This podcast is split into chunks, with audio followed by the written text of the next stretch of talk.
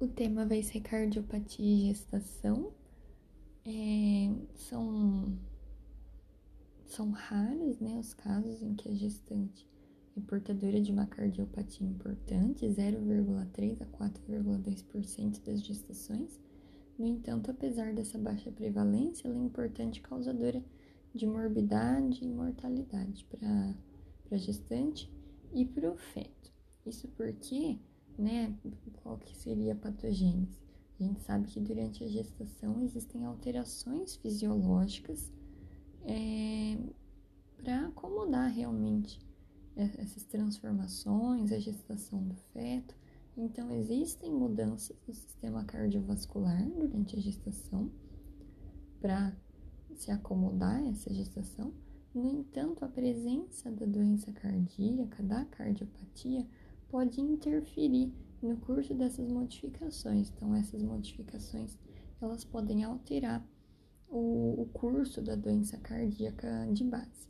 Então, as, compensações, as descompensações elas poderão originar restrição de crescimento fetal, prematuridade, sofrimento fetal, óbito fetal e materno.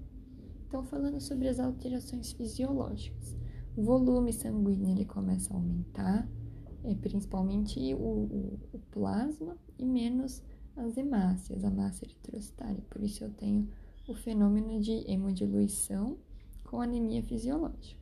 Eleva o débito cardíaco, reduz resistência vascular é, periférica e eu tenho uma retenção hídrica. Além disso, eu tenho um aumento dos, dos fatores de coagulação e diminuição da fibrinólise gerando um estado de hipercoagulabilidade com propensão a fenômenos tromboembólicos. Tudo isso pode descompensar a doença cardíaca de base.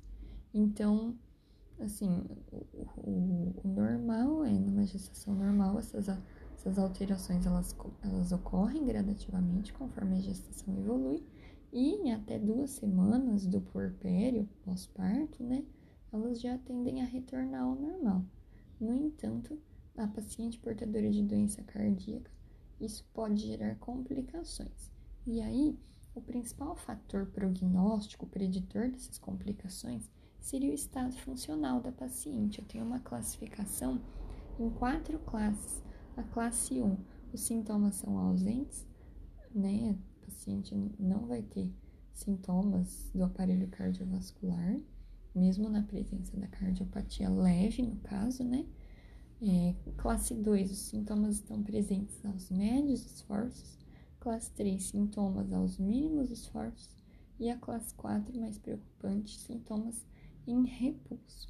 Tanto que, geralmente, nessas classes mais avançadas, a gestação pode muitas vezes ser, inclusive, contraindicada. Então, a, o acompanhamento dessa gestante deve ser realizado num serviço de assistência quaternária por conta do risco materno e fetal. A gente vai falar aqui rapidamente de algumas afecções, como coartação de aorta, síndrome de Marfan, que predispõe à dissecção aórtica. Síndrome de Eisenmenger é uma hipertensão pulmonar associada a defeito do septo interventricular ou canal arterial pérfuro que tem uma alta mortalidade. A arterite de Takayasu, que é uma vasculite idiopática da aorta com, e os seus ramos também. Ela é com, mais comum em mulheres jovens, podendo acontecer na gestação. Doença valvar, principalmente a reumática, ela é uma das principais causas aí de cardiopatia no Brasil. Tem a miocardiopatia periparto, que é uma cardiopatia dilatada que se inicia geralmente no final da gravidez e cursa com é, sintomas de insuficiência cardíaca congestiva, e o tratamento deve, deve incluir repouso, restrição hídrica e salina, vasodilatadores digitálicos, beta-bloqueadores e anticoagulação. Doenças cardíacas isquêmicas é raro, mas durante a gestação ou em cada mil, em cada 10 mil gestações, poderá cursar com, com um infarto agudo do miocárdio durante a gestação. Arritmias cardíacas tem as leves, que são comuns, geralmente benignas, que vão ser pouco sintomáticas, bem toleradas e sem grandes repercussões. E tem as arritmias mais graves, que elas vão, se não tratadas, reduzir o débito cardíaco e reduzir, consequentemente, o fluxo útero placentário. Então, é um problema para o feto.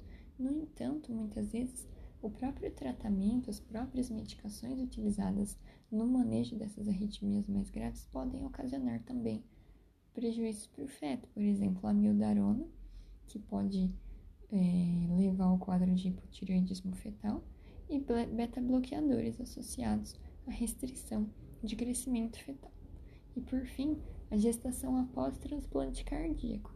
É um problema, né? A gravidez ela estaria contraindicada no primeiro ano após transplante devido ao risco de rejeição, infecções e também a imunossupressão, né? Para evitar a rejeição, a paciente é imunossuprimida.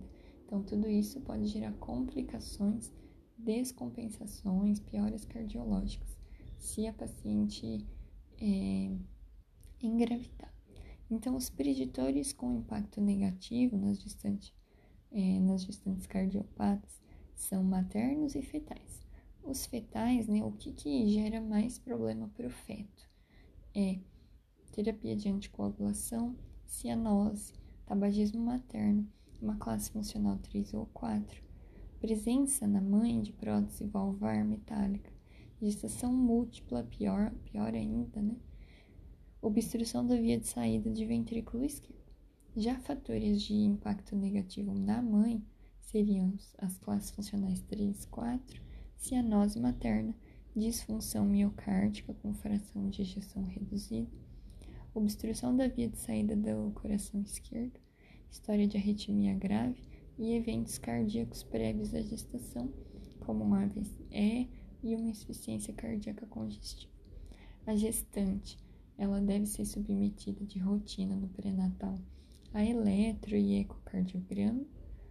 É, cuidados com anticoagulação devem ser tomados, geralmente faz aí uma alternância, inicia com heparina de baixo peso molecular no primeiro trimestre, depois varfarina de, da semana 13 a 36 e depois vai alterando para heparina de baixo peso molecular novamente até três dias após o parto, para depois fazer uma transição para anticoagulação oral. Então, então, tem esses cuidados na anticoagulação de gestante cardiopata. A vitalidade fetal ela vai iniciar sua avaliação 24 a 26 semanas, é importante. E aí as condutas, né? o, o pré-natal, o número de consultas, os exames, a via de parto vai depender então da classe funcional. O ideal é que classes funcionais 1 e 2 elas consigam atingir o termo completo, 40 semanas.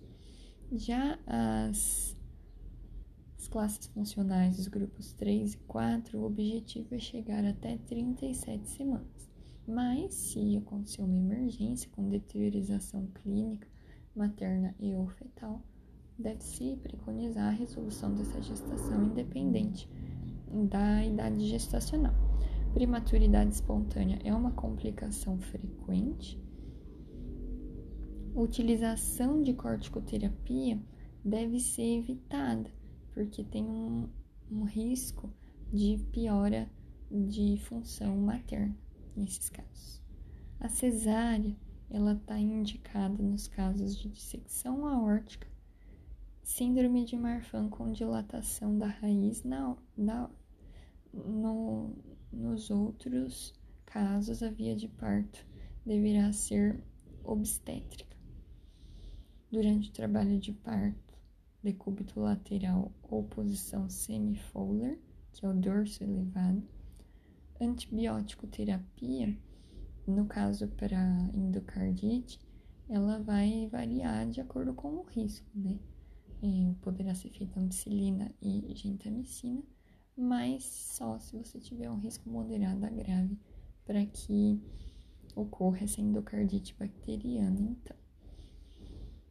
é, correndo tudo ok durante o trabalho de parto, ainda existe a preocupação associada ao puerpério. Então, a maioria dos casos de descompensação cardíaca grave e óbito materno ocorre na realidade no puerpério, principalmente na primeira semana pós-parto. Então você não libera essa gestante logo de cara, ela deve ficar inicialmente na terapia intensiva, principalmente subgrupos funcionais 2, 3 e 4, porque eles têm um potencial de piora clínica acentuado, eles devem permanecer na UTI nas primeiras 24, 48 horas pós-parto, com profilaxia antitrombótica, e aí depois você vai liberar essa gestante apenas na, na condição de certeza de estabilidade clínica.